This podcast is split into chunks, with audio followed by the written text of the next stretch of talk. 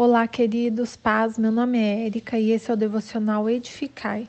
Hoje vamos falar da introdução da carta aos Hebreus. Essa carta, destinada provavelmente aos judeus que eram perseguidos, e hoje a nós como igreja, tem como provável autor Paulo, antes do ano 70 depois de Cristo.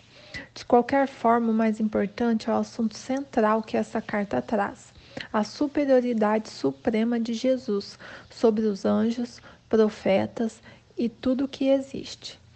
Ele resplandece a glória de Deus e nos apresenta o Pai. Os capítulos de Hebreus discorrem pelos temas abaixo. Capítulo 1: Jesus, por meio dele, Deus criou o universo. Ele é superior aos anjos.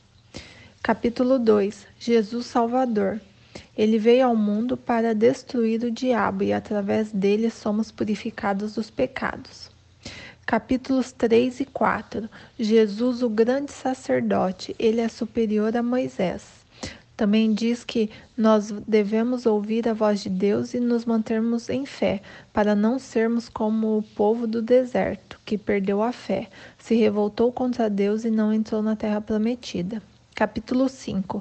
Jesus, o grande sacerdote, filho de Deus, na terra ele orava ao Pai e era obediente. Ele é nossa fonte de salvação. Capítulo 6. Jesus, nossa esperança e sumo sacerdote que nos purifica dos nossos pecados. Capítulo 7 e 8. A ordem dos sacerdotes. E também mostra Jesus o único sacerdote que precisamos, pois é perfeito, nos justifica com seu próprio sangue e vive para sempre. Capítulos 9 e 10 mostra a velha e a nova aliança e também que é só por meio de Cristo que existe a nova aliança. Capítulo 11 descreve os heróis da fé, aqueles que, persever, que perseveraram crendo até o fim. Tem como um versículo-chave nesse capítulo é, o versículo 6: Sem fé é impossível agradar a Deus.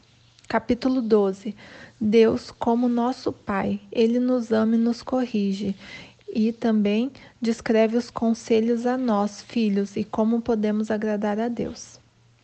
Por fim, irmãos, a carta aos Hebreus nos desperta para a superioridade de Cristo, a como toda a criação está totalmente ligada a Ele, como Ele foi chamado e cumpriu o sacrifício perfeito em nosso favor.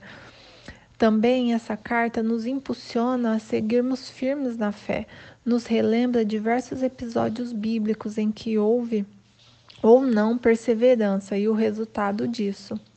Nos exorta, corrige e nos mostra o caminho para a salvação, para a terra prometida, para o descanso tão esperado em Deus. É emocionante como Hebreus descreve a perfeição de Cristo que nos redime dos pecados imundos desse mundo. Por isso, atentemos para esse chamado, o chamado para despertar e nos mantermos firmes em Cristo Jesus. Deus abençoe e tenha um ótimo dia.